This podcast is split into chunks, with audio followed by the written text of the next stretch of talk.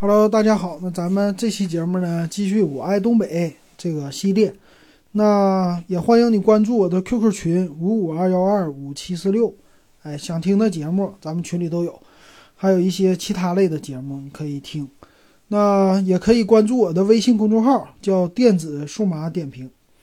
那今天我们说点东北的啥呢？我想讲讲咱们，嗯，小的时候在沈阳住的这个平房，那。平房其实，在咱们沈阳人的记忆来说吧，尤其八零后、九零后，九零后少一些，八零后多，七零后也有。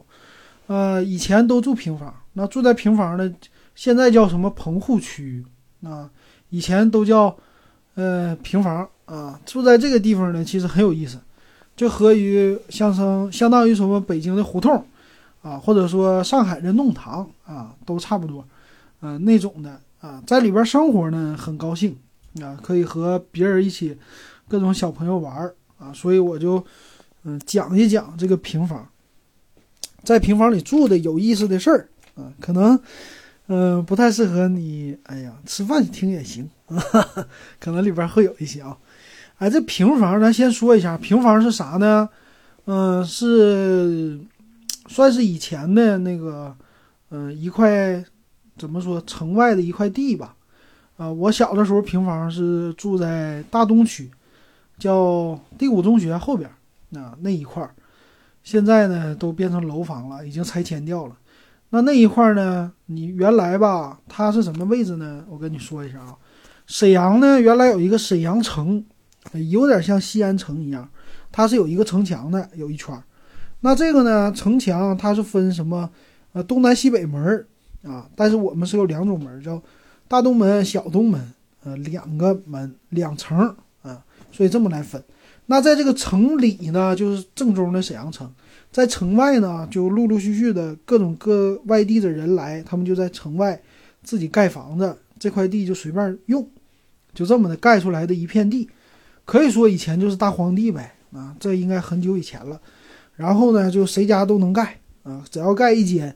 就算是你家的啊，所以那个时候盖房子好像挺简单的，你只要有钱能盖，你就能住啊。但是呢，也房子比较紧张啊，所以这平房呢就是盖的一间挨一间，所以那个胡同啊，也咱们也有胡同，胡同特别小，但是呢，它是分到路啊给你盖好的，就是等于说它有一条大的路啊，这个路还是有的，嗯，所以能跑车呀什么的。所以就这个的，我小时候呢，我父母他们就住在那平房里，也是一大家子，跟我姥爷家啊这些舅舅、舅舅们住在平房啊。我爷爷家呢也是住在平房，啊，从小就在平房长大呢，对平房这个地区很有感情啊。住的这种平房，那咱东北的平房啊，啊，为啥叫平房？这也得说一说。本来呢，盖的房子吧，你要是在农村盖，它是有梁的，对吧？然后屋顶上有瓦，然后那个房子呢，正经来说是，呃，叫什么有尖儿的那种的吧？这个术语我不知道。所以说是一个上面是顶上一层平的，然后这个屋是弯的这种的。那这种房子呢，盖起来你就得搭那个结构，有木架子啊这些东西，上面有一个大梁。啊，这是农村的盖的房子，但是呢，后来盖简易房，就是这个房呢，它是上面是平的了，就一层，然后铺的那个东西叫油毡纸，铺那个，呃，再撒上沥青，给它一粘，这就完事儿了。然后是那个房子呢，上面是平的，所以这样的房子盖起来比较简单。它一般上边好像是拿这个，呃，水泥那种板儿啊，这种这种板儿叫什么板儿来？我给忘了。就拿那个东西，你不是四面墙盖好了吗？盖好以后，上面把那个东西一块一块的这么给它铺上，好像是水泥的还是什么的。然后铺上以后呢，这就是平的了。上面再漫上水泥，嗯，抹上这个水泥，抹上水泥以后呢，最顶上再来一层油毡纸加沥青，这个东西就是防水的。然后这个就叫平房。所以说，呃，住的呢，大部分家里边可能这种平房。其实还不多，其实也是有那种老的房子都是有间儿的，但是统称把这种一层的我们全都叫平房了，啊，把两层的就叫楼房。所以说这就分得很清楚。那我住的那个我姥爷家那个是带尖儿的，那这东西。那先描述一下我小时候住的那个院子。呃，有的家吧，那个院子很小，就基本上算是没院子。你一进去呢，它就是啊一个屋了啊。有的屋呢还是在两家之间这个墙两个房子之间加盖出来的，所以说很窄。反正这个区域呢里边的房子奇形怪状。什么形状的都有，什么长条形的，呃，宽型的、大型的。一般正房就是真正的像农村那种的三间大瓦房，基本上都是没有的，呃，能有一两间就不错了。我姥爷家也是这样，我姥爷家，嗯，他是，啊，等于说是有几间房啊？有两大间房啊，就是两个屋房间。然后呢，我爸妈他是住在一个小的，他们结婚以后。啊，以前我们那叫下屋，下屋呢就是放一些，呃，杂物的这么一个房间。有的时候是放煤、煤坯子，啊，这些东西烧火用的，劈柴这些东西是放在下屋里。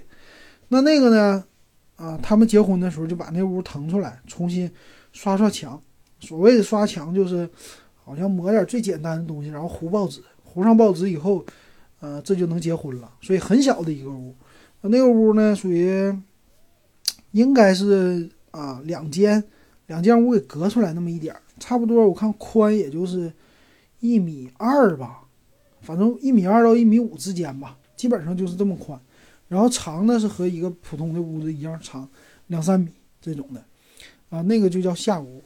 然后呢，啊，他们就住在那个屋，啊，这么的就开始有了我。然后我姥爷家呢，跟别人家比吧，相对来说还大一点，就有一个院子。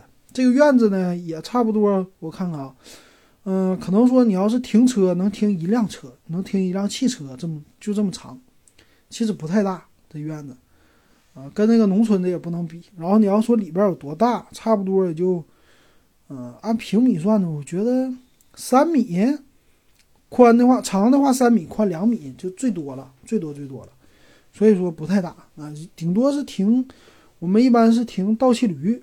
啊，停那个是能停的，然后呢，前面还有一家是我舅舅家啊，舅舅是大舅，他结婚了，结婚的话，他自己盖了一间大的这个瓦房，那这个房子呢，它是一间屋子，然后配一个厨房，然后呢，院子特别小啊，他就等于说是在原来应该是原来是个大院，在那儿加了一间，那在他那个房子到我姥爷家那房子过道有一个。棚子自己搭的，这是像盖屋一样的盖出来那种棚子。那这个呢，也我们管它叫下屋，其实是个大走廊啊。那上面可以放各种各样的东西，然后有一个大门。那大门呢，当时我觉得咱们那儿的门都特别有意思。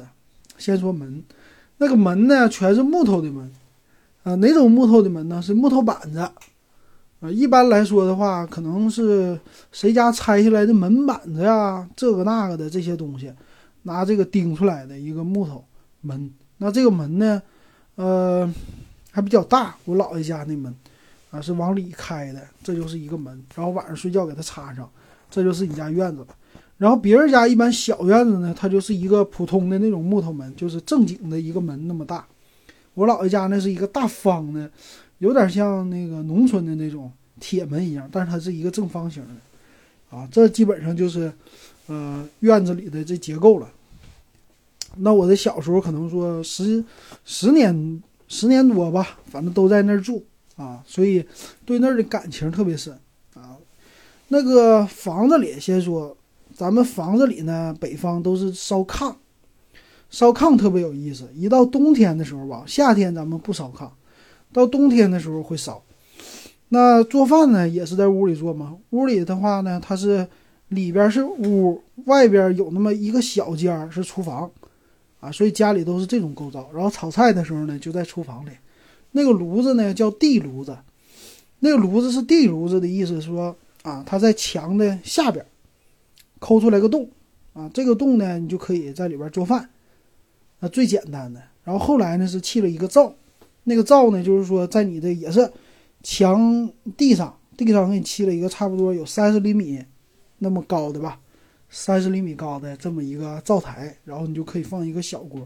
和农村大锅不一样，小锅就在现在这种炒菜锅，它是可以坐进去的。这个锅，它是一个炉子啊，炉子那个不是不知道现在大家还有没有见过啊？这个炉子上面都有一个炉盖儿啊，炉盖是圆的，整个那炉子一个铁呢是方的，然后把那个炉盖圆的给它掀开以后，你的大勺就可以放进去了，就可以搁里边炒菜啊。这是炉子这种东西，所以呢。啊，一般冬天的话得烧炕，炕呢这东西吧，呃，保暖啊，整个说屋子里边就算没暖气，只要一烧炕，你这个屋就暖和了。因为呢，这个房子其实屋里边空间不大，我觉得屋里边能有十五平就都不错了。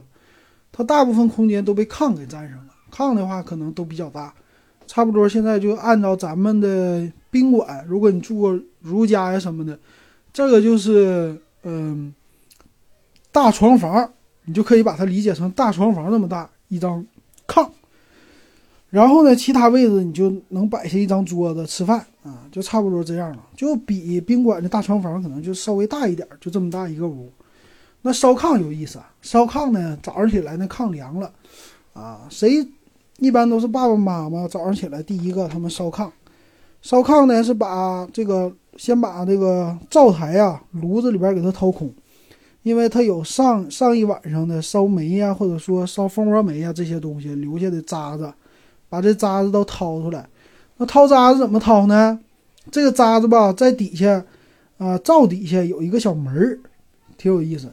这小门儿呢，就是一个铁片子，铁的这种小门儿，给它打开。打开以后呢，里边都是灰，把这个灰呢，你要给它掏出来。掏这个灰，你说用什么呢？一般是用小铁锹，小铁锹上里边扒拉扒拉，把这个灰就给它扒拉出来。扒拉出来有一个抽撮子，我们叫，就是盛这个灰的。一般都是做的铁做的或者不锈钢做的。后来把这个撮子这个灰都戳到灰里，然后把那个灰扔在外边堆起来。啊，这个呢，你再重新把那个劈柴给它放进去。劈柴呢，我们是放在那个炉子里。农村呢是放在直直接是扔在灶里，就是底下从哪掏炉灰再从哪塞进去。但是城市里不是，城市里它是有一个炉子，就是这个灶上，灶上呢这个炉子的结构是里边它有一个啊一条一条一条的这么就像监狱那种门，对吧？它一条一条的嘛，它是放放在上面。然后这个东西呢就是把啊劈柴呀、炭火呀什么的。这些煤呀，它都在上面烧，烧完了以后，它就出火嘛。出来火以后，你就可以炒菜用。然后它的渣子会通过这个网，它掉下去，掉下去就变成炉灰了。和咱们烧烤其实一样的。你出去如果 BBQ，你用过那个烧烤炉，基本上结构是一模一样的啊，这种的。所以说生炉子呢，就要先扔劈柴，然后扔点纸，啪啪进去，进去以后烧着，然后再往里边放煤，放煤了以后，这个炉子就烧着了。但是呢，烧的时候，你早晨如果小孩儿你睡不醒，睡不醒，他那屋一生炉子，这个床就是这个炕啊，它不是完全密封的，它一点这个烟呢，它是从烟囱走，但是炕里边因为它是空的，炕是个空心儿的，啊，它这个让热量进去，所以说呢，这个热气儿一进去，整个烟也都进去了，所以小孩一般冬天早晨不醒的话也得醒，就是只要一烧炕，他就得接。被那个烟呛醒，你知道，所以说没办法，就得起床，啊，这种东西，所以烧完了以后呢，就可以做饭了，做早晨饭了。这是生炉子，啊，这挺有意思的。那个，啊，其实说最有意思的呢，我觉得就在屋里边发生的事儿吧。基本上我们的记忆，啊，冬天的时候都是在炕上的这种记忆。炕上呢，有的家会有一个小饭桌，这种小木头桌是放在炕上，可以在炕上。一般吃饭呢不是这么吃，吃饭还是在地上吃。但是炕的炕上的饭桌呢，会放点什么瓜子儿啊，然后家里的大人呢，一般上炕嗑瓜子儿，啊，因为炕上暖和嘛，在炕上嗑瓜子儿、聊聊天儿，这些都行。喝点茶水儿，啊，都在炕上喝。然后我们小的，我们小孩呢，也在炕上玩儿。玩什么啪叽、扇啪叽，这些的在冬天就在炕上扇了，夏天就在外边扇。啊，这是冬天。然后呢，过年的时候我觉得也挺有意思。过年的时候那个放鞭，咱们小的时候放鞭呢都没有钱嘛，所以买那个小鞭儿。小鞭儿呢就是小一点的，特别小、特别细的这种鞭。然后一一板儿的话是一百一百响，或者两百响。然后买大鞭呢就是大地红、大地红或者啄木鸟。那这种鞭呢也是一般，以前呢都是一两百响。然后后来就是有了一千响、两千响、五千响、一万响，所以我们小时候一般就买个一百响，然后给它拆开，把那个念儿啊，它最底下不有个念儿吗？念儿的话给它，呃，那个绳给它剪开，剪开以后把念儿重新给它套开，呃，拆掉以后呢，这鞭就变成一个一个的了，一个一个的放在塑料袋里，放在塑料袋里就出去放去，一次拿它个拿个十几二十个啊，这种的拿着这个小鞭就放。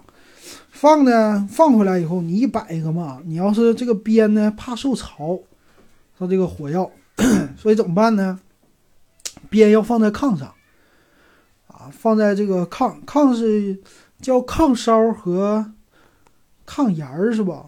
就是炕梢好像是里边，里边是最热的，越靠那个炉子越热，然后越在外边越凉快。那个外边叫炕沿儿，炕沿儿呢就是木头的。炕沿有一个木头板子，哎，说到那炕沿呢，哎呀，这说的东西比较多啊。说到炕沿呢，很有意思，它是这个木头板子还能加长。它这个木头板子呢，哎，我们喜欢是，你见过你家装修吧？你家装修那门的门框，你知道吧？一般都是木头的，对吧？那炕沿基本上就是把这个门框和它一模一样放在炕上而已，边上是一个木头板子。所以说，一般人坐呢，坐的地方这边是实木的。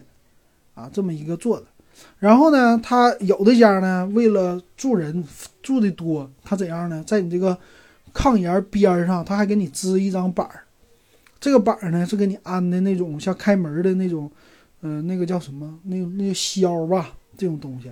所以你要是人多了，他那块板儿可以支起来，支出来以后，你这个炕就变长了，或者说变宽了。那你这样呢，变长了以后呢，你平时人是横着睡。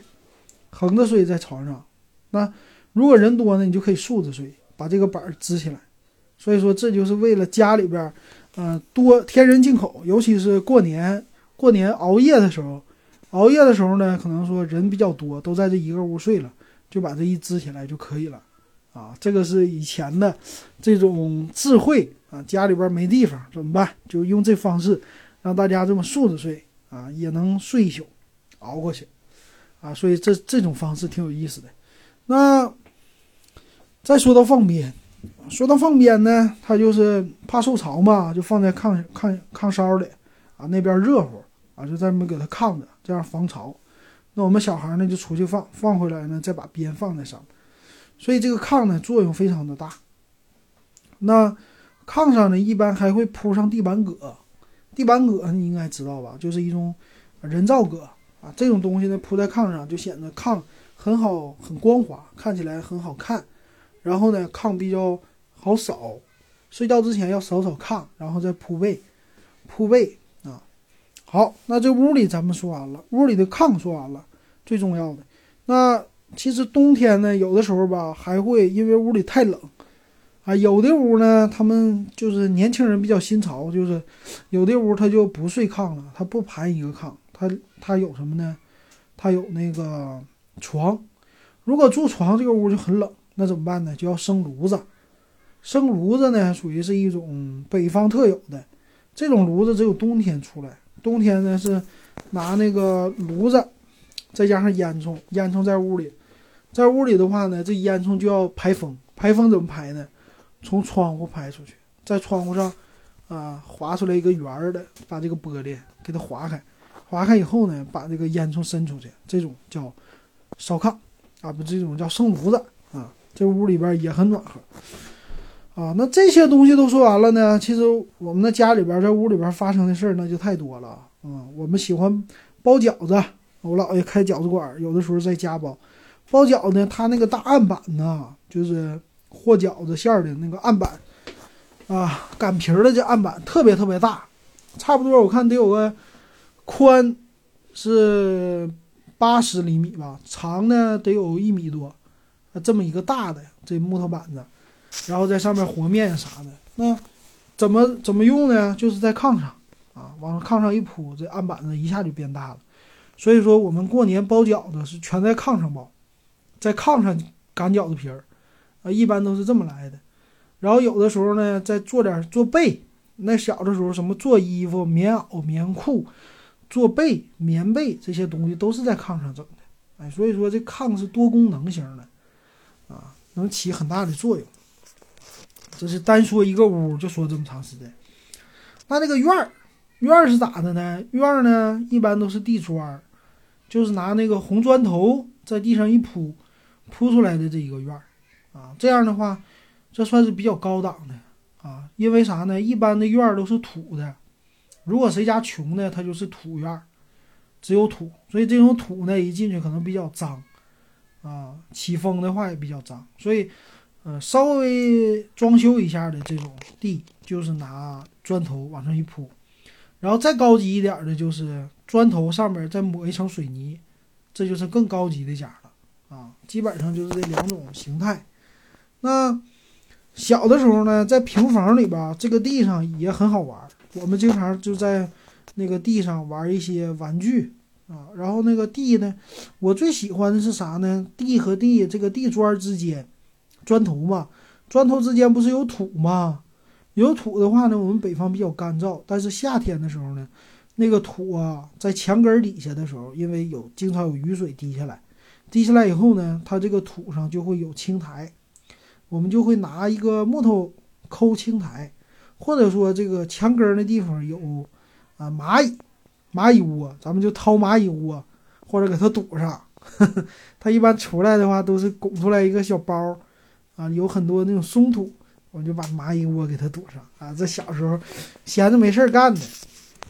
啊，这种，啊，这是在院里。那出去玩就更别说了。出去玩，我觉得夏天还行。夏天的话，那个一般吧。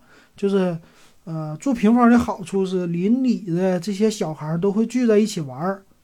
当然，小孩和小孩他们也是分帮结派的，啊，谁跟谁好，可能说住的越近的啊越好。所以这几个小孩就经常出去挨圈跑，啊，一般都是跑出去啊，绕着圈的。嗯，跑绕着我们这个现在叫小区，以前是那个平房的这个区的街道，绕着街道跑一圈儿啊，这是小孩玩的这种方式。嗯，这玩的东西呢也是五花八门了啊，什么三啪叽啊，然后打扑克啊，后来打麻将，小孩也打。一到暑假咱们就玩，到冬天也玩。其实冬天来说呢，在平房最有意思。冬天因为东北咱们那个雪大呀，雪大的话呢，你就要扫雪，一下雪就得扫雪。扫雪呢，你其实你家里边有院儿也好，没院也好，你只要有走道，你就要扫雪。所以这个雪呢，咱们的出去除了院儿以后，平房的那个路都是土路。所以你在冬天的时候，你就看啊，它扫雪扫出来以后，就是会扫到这个土路，哎，把雪扫到两边儿。所以一般都是一个走人或者走自行车的这么一条道空出来，但是呢，一旦雪大了，你像你们家住在里边儿，你们的院子里这个雪是不可能堆起来那么很高的，那怎么办呢？就要把雪给运出去。哎，运雪呢，这就是小孩的事儿了。所以扫雪小孩不愿意扫，但是小孩喜欢运。运是怎么运呢？是拿一个大筐，这种筐呢就是一个竹筐。竹子做的，这筐是一般都是放，啊，买水果的卖水果的那个家，这种筐最多。啊，这种大竹筐呢，我们就把雪，大人们负责铲，扫完了以后把雪给铲到这筐里，或者有的时候小孩大一点的也往筐里铲，铲完了以后呢，在筐上拴拴一根绳，然后这帮小孩就，啊，最小的都喜欢干这事儿，但是那个雪有的时候也挺重，啊，大一点的也干。把拿个绳开始捞，给它捞出去，捞到大街上，捞到大街上给它堆起，哎，堆上以后呢，嗯，就挨家堆嘛。我们小孩呢，因为都是我们小孩把这个筐给就是拖出来、拽出来，所以呢，咱们就往一个堆上堆，越堆越高，越堆越高，就堆成一个小雪山。差不多有多高呢？这平房呢，平房不是门是开在前面吗？那你不是有后边吗？你在大街上呢，它也有平房，两边都是平房。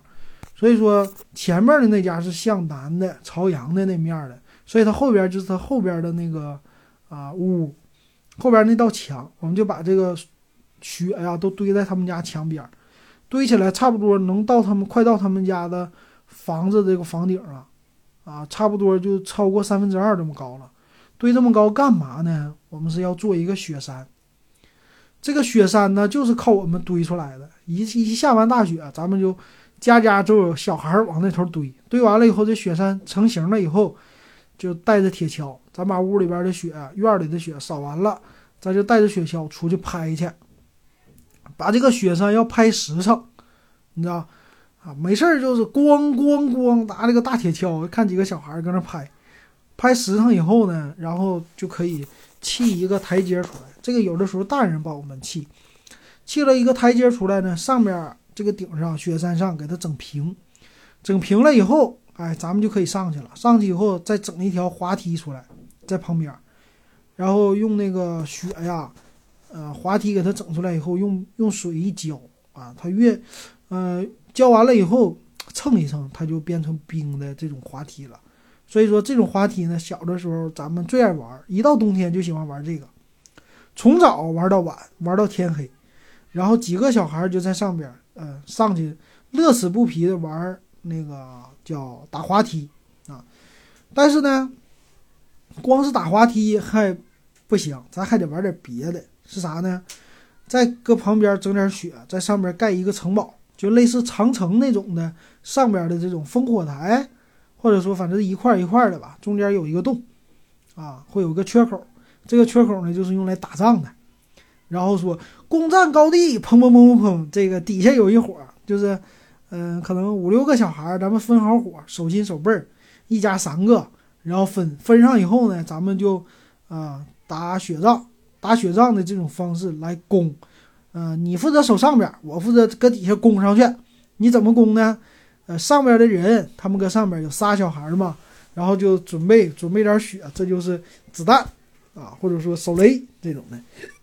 然后底下的小孩呢，这边就开始攻击，先是搁底下拿雪往上扔，攻击，然后啪啪就这么打，打打他呢，打的受不了了，他们就得下来了，然后他们再反击，但是呢，他们在上面只能躲着，就是靠他们砌的那个啊小墙这么来躲着，啊，他没别别的办法，他跑不了多远呢，他地方有限，但底下的呢这帮孩子就乱跑，啊，不让他们打。然后攻呢？攻就是有的小孩啊，这边佯攻，后边有一个要偷偷的上去，偷偷的上去把他们的人落下来。只要他们的人落下来，他们就死了。这死一个，最后呢，防守的剩一个了，把他都落下来，哎，我们就胜利了。然后底下的三个小孩哗就冲上去了，我们占领高地了，我们赢了，这么这么的，啊，这就是这种玩的方式。呃，冬天呢还有一个玩的，还有一个玩的就叫打呲溜滑，沈阳话呢就叫出溜滑。啊，这个是啥呢？就很简单，就是冬天了，往地上泼泼一盆水，这个水呢它就冻上了，冻成冰了，冻成冰呢这一块儿就是咱们小孩玩的区域，啊，这个呢你就嗯。走过去的时候，你就不是走过去了，你是滑过去，两个脚稍微助跑一下，两个脚噗就这么平的就过去了，这个就叫打出溜滑。然后呢，我们一般为了打的稍微要玩高难度嘛，要玩点技术，怎么玩呢？就是助跑，助跑一段，然后这个冰道要长，那最好是整的长一点。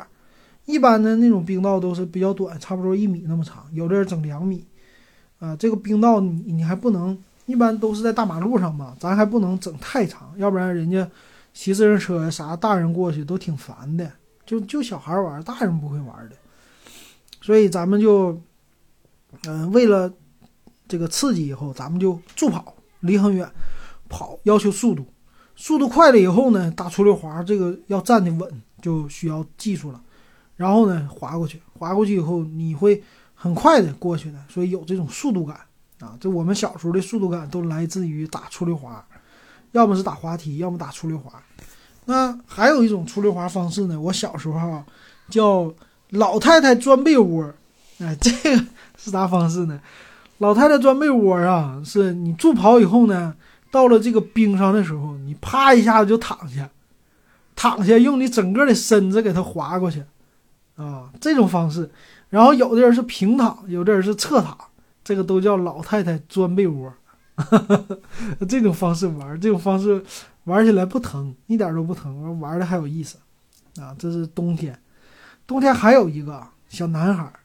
小男孩喜欢干啥呢？那个路边上不都堆的是雪吗？堆的是雪呢，我们就喜欢上上面撒尿。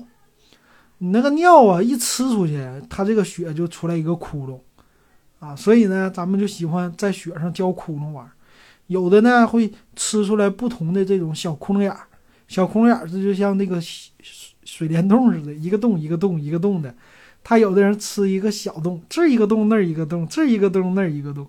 小男孩最喜欢上街边吃尿去，啊，有的呢，他就是来大洞，就是专往一个地方尿，哗，给这块 尿出来一个大的，这是我的成绩。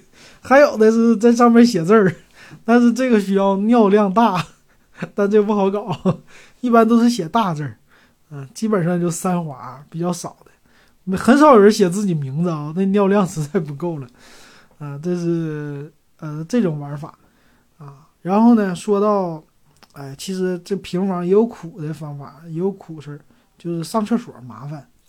上厕所呢都是公厕啊，然后咱们还没有说是马桶这概念，只有尿盆儿。那一般都是晚上，哎，存点尿盆儿，然后倒去都得去，呃，厕所去那公厕，所以呢，都养成习惯，就是走很远上公厕上厕所。那一到冬天呢，这个这个厕所就不太好了，它味儿啊味儿大。然后一到冬天呢，这玩意儿它就撒尿吧，男的他撒的到处都是，整的这个厕所里啊全是 全是呢，就全是冰啊，进去特别特别烦人。小孩都害怕，大人也害怕，都不敢走啊，走不好，你说那玩意儿搁厕所里滑倒了，多埋汰呀，是吧？其实这还不算啥，最有意思的是那个坑。这段这段你吃饭别听啊，这坑呢，啊，你不是上大号吗？上大号它不是进去吗？掉进去，掉这坑里。这坑本身是那个，嗯，这 是这种坑，嗯，都是那啥。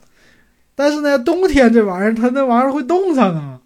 这冬天这玩意儿，你一拉完它就冻上，一冻上以后 就成个冰山了，你知道吗？它不往两边走。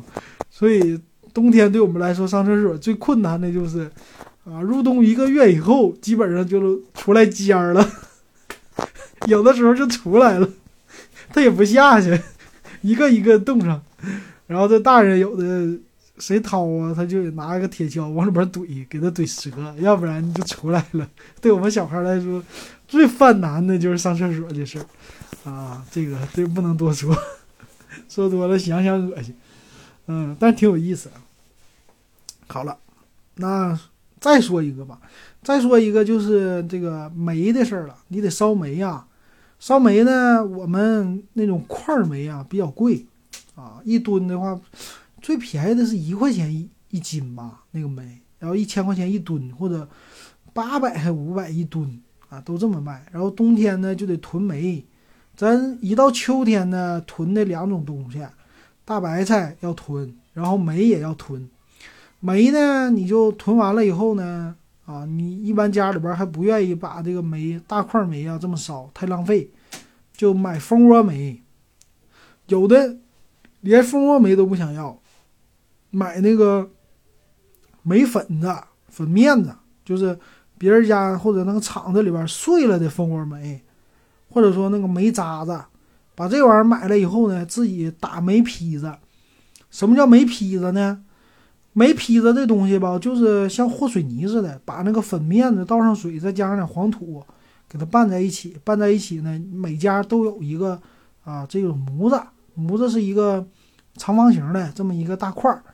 你把这个煤呢给它倒进去，就是打好的这个和好的这个泥，给它倒进去。倒进去以后呢，拿一个啊平的板子给它整平，正好就在模子里，它就是一个大方块。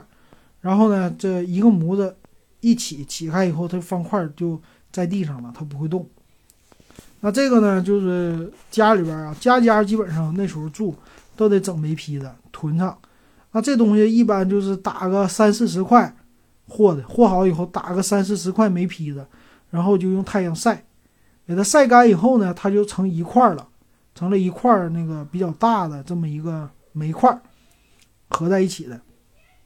然后呢，这煤坯子要给它啊晒晒完了以后呢，就是还晒不透。它平着晒，它基本上干了以后成块了。你要把它立起来，立在墙根儿、墙根边上，斜着那么一个放，放着，放好了以后就继续晒，晒得干干的、透透的，这些就可以啊用车推回家了，放在院里堆好。这就是冬天要烧的煤啊，就烧这玩意儿啊，这就叫煤坯子。有的时候还把那个面煤呀，就是一嗯煤面子，给它和湿了，和湿了那个叫风炉子。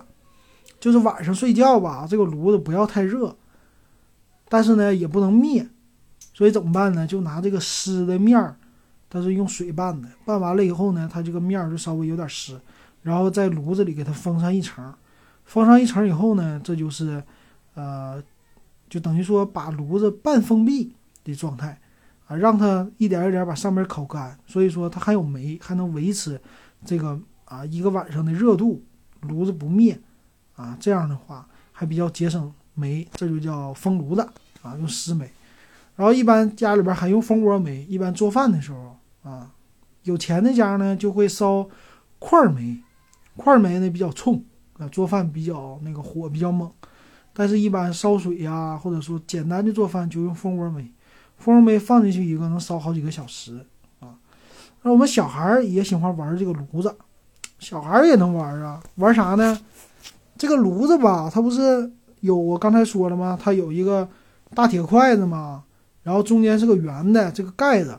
那这个盖子呢，我们喜欢，因为它烧的时候呢，呃，如果你刚烧完，这个盖子会热的，热了以后变得通红，这说明你家火烧得很旺。如果你的盖子不红，那就完了，因为这盖子是铁的嘛，那烧的通红，我们就喜欢干点啥？干点啥呢？咱们东北呢，因为天气里屋里边比较干燥，咱没什么加湿的方式。那咱们干啥呢？喜欢冬天吃橘子，然后吃橘子，咱就给它放在这个炉子旁边儿，不能放中间的盖上，那就叫烤橘子皮。把橘子皮烘干，那就变成陈皮了嘛。那这个烘干以后呢，橘子皮有清香的味道，有这种橘子橘子的香味儿出来，那个这屋子里边稍微就好闻一点。然后这橘子皮呢。啊，就起这么一个作用。有的人会拿橘子皮泡水喝，但是一般来说都是泡着留着这个清香味儿啊，这是一种方式。那我们小孩呢就不这么玩了，我们小孩就拿刚剥好的橘子皮往烧红了的这个盖子上，啊，炉子的盖子上往这上烫烫橘子皮。你没烫过吧？烫橘子皮很有意思，你把橘子皮往里边一扔啊，那橘子皮立马就呜，就是。噗，这种声，它这个，呃，橘子皮里边有的水分，它就烫出来了，就有水蒸气，然后有这个烧橘子皮的香味儿出来，橘子的香味儿，有的一会儿就可能烧糊了。然后还有一个东西是必不可少的，这个东西呢，我们管它叫炉钩子。炉钩子是啥呢？就是一个铁条，铁条呢后边是一个耳朵形的这么一个手握的方便的一个地方。前面呢是一个钩啊，给它九十度一弯，这就出成了叫炉钩子。这个炉钩子干嘛用的呢？就是往里边掏煤的。你的这个煤呀，它不是在炉子里吗？你炉子里你烧，你不要让煤均匀的烧吗？或者说透一透，让这个烧完的那些渣子下去。你要用一个东西啊，就是这个炉钩子啊。你基基本上以前那个钢铁厂啊。它有大一点的那钩子，其实也这玩意儿啊，都是透煤用的，咱叫炉钩子。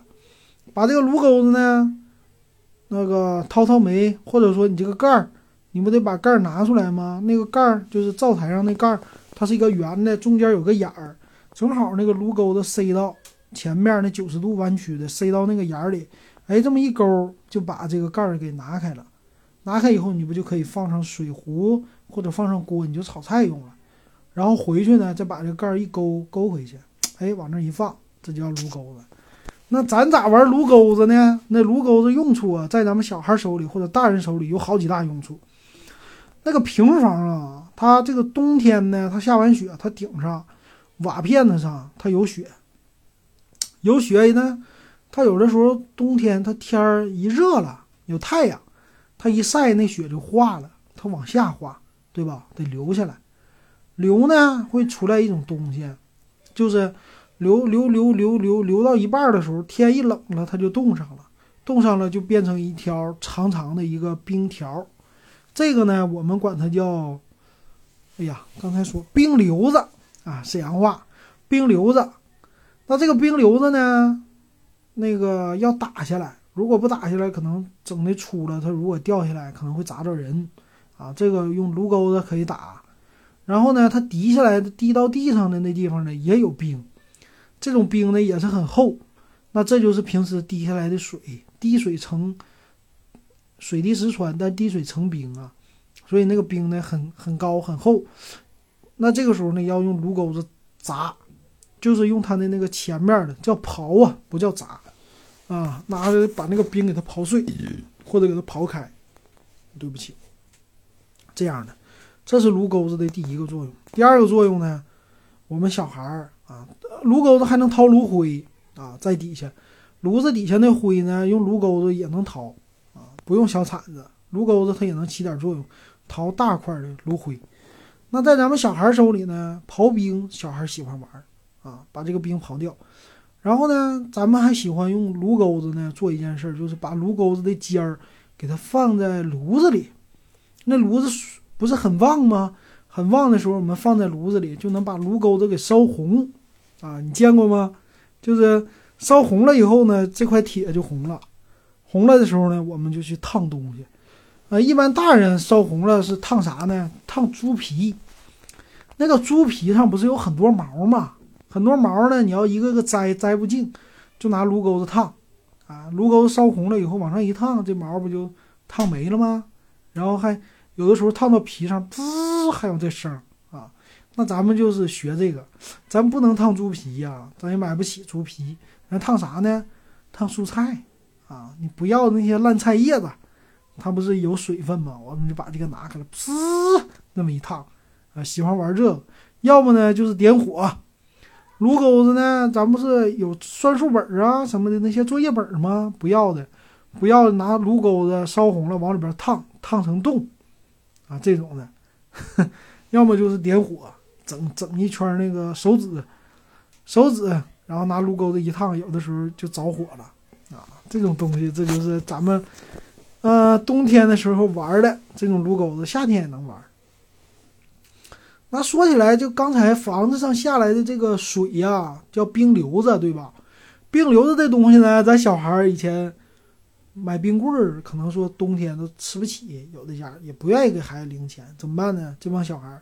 闲着没事儿干，就嗦喽冰流子，啊，嗦喽就是吸乳啊，就是裹一裹这个意思。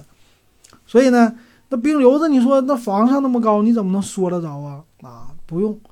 在在咱们那个旁边，你走一走，有的那房子很矮很矮的一个小下屋，然后因为它的地不是大家的地都不是一样平的，有的高有的低。哎，你那种低矮的地方呢，它房子虽然高。但是它处的地势比较低，所以呢，它的那个房檐儿啊特别的低，你伸手就能够到，哎，所以咱们小孩呢在小胡同里走走走走走，他就看到，哎，这家有个冰溜子，啪给拿下来，然后直接就上嘴里嗦了去，上嘴里舔，拿着当冰棍吃啊！这这以前小孩就这么干，就为啥呢？他可能是觉得这玩意儿凉快啊，一个是凉快，还有一个呢就觉得有意思。反正都是那个冰嘛，啊，舔着冰或者嚼着冰都有，有的就说了就玩儿啊，这就是一个玩具啊。但是我小时候很少吃那玩意儿，我是那个牙口不好。那你说那玩意儿脏不脏呢？按理说应该，东北的这个冬天应该有很多灰，但是呢还行。它这，嗯，虽然房檐子上下来，但是那个雪呀，就属于是像蒸馏水似的吧，反正算是比较干净。所以小孩儿，反正那个是透明的嘛，啊，拿着那个，但是 不能用手直接拿着啊。如果用手拿着呢，就是太那啥了，太凉了。所以咱们都是戴手套，戴大手闷子啊，这样的话就可以拿着玩儿或者吃，甚至呢拿来打架。你拿一个，我拿一个，咱俩互相打，噼啪噼啪，斗剑一样，击剑一样，这也可以玩。啊，所以说这冬天可玩的东西，我觉得比夏天多。夏天是之前我说那拔皮狗啊，基本上玩玩这个，但是冬天玩的东西就越来越多了。啊，其实冬天我觉得更有意思吧，在这个平房啊，那那个还有啥呢？平房里啊，其实还有挺多东西的吧？啊，家里边喜欢堆的一些杂物啊，都是放在下屋里，还有一些炉子呀，这些东西只有冬天能用到的，夏天呢就要冬天一过完就要把它放在下屋里啊，为了充分利用，就是给它吊在房顶上，也是棚子里边。往上一吊啊，一般都是这样。所以后来呢，可能说，呃，这个平房区都给拆迁了。拆迁以后呢，就大家邻里之间吧，感觉都搬得很远了，然后也没有说啊这个种呃邻居的关系了吧？可能说就和北京的胡同一样，就邻里之间这种吆喝呀、吃饭呐，或者说玩啊、小孩啊，这种就越来越少了啊，就。可能说在楼道里，现在这种楼房也是这样的，就是大家邻里之间互相可能都不认识，也不说话，啊，所以说没有以前有意思。我觉得小的时候玩在平房玩啊，住啊，虽然有苦的地方，但是呢，啊，好像有意思的可玩的东西比较多。那感觉现在孩子玩都去哪玩啊？要么一个人在家里玩，要么就是家长给送到学习班玩，要么就是上商场里玩，啊，没有说。自由自在的在那个小胡同里乱窜乱跑的这种了，啊，确实很少。那个小胡同呢，以前我们那种小胡同啊，也有的很很很窄，差不多就一个人得侧着身过去，啊，那种小胡同也有啊。所以小孩啊喜欢乱窜、乱钻啊，往那小胡同里钻。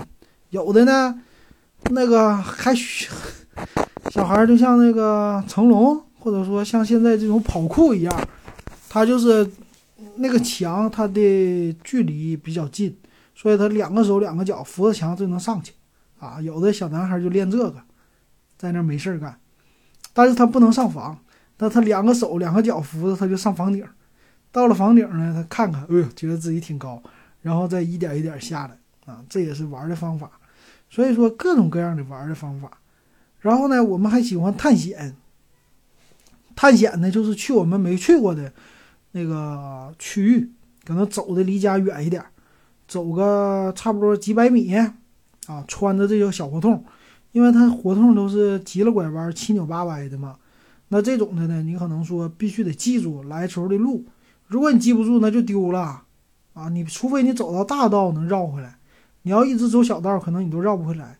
所以我们小的时候，有的喜喜欢大孩带着小孩。啊，往那个远的地方走，啊，走着走着走，哎呀，我走到那个什么，啊，哎，走到这小学了，啊，走到那条大街了，走到火车道了，啊，这种感觉挺有意思的，啊，我们那个旁边的离着不远有一条火车道，啊，火车道这个叫，啊，大桥下的火车道，啊，那个住在沈阳的，你要是住在那个第五中学旁边，你应该都知道，第一医院呐，第五中学那条。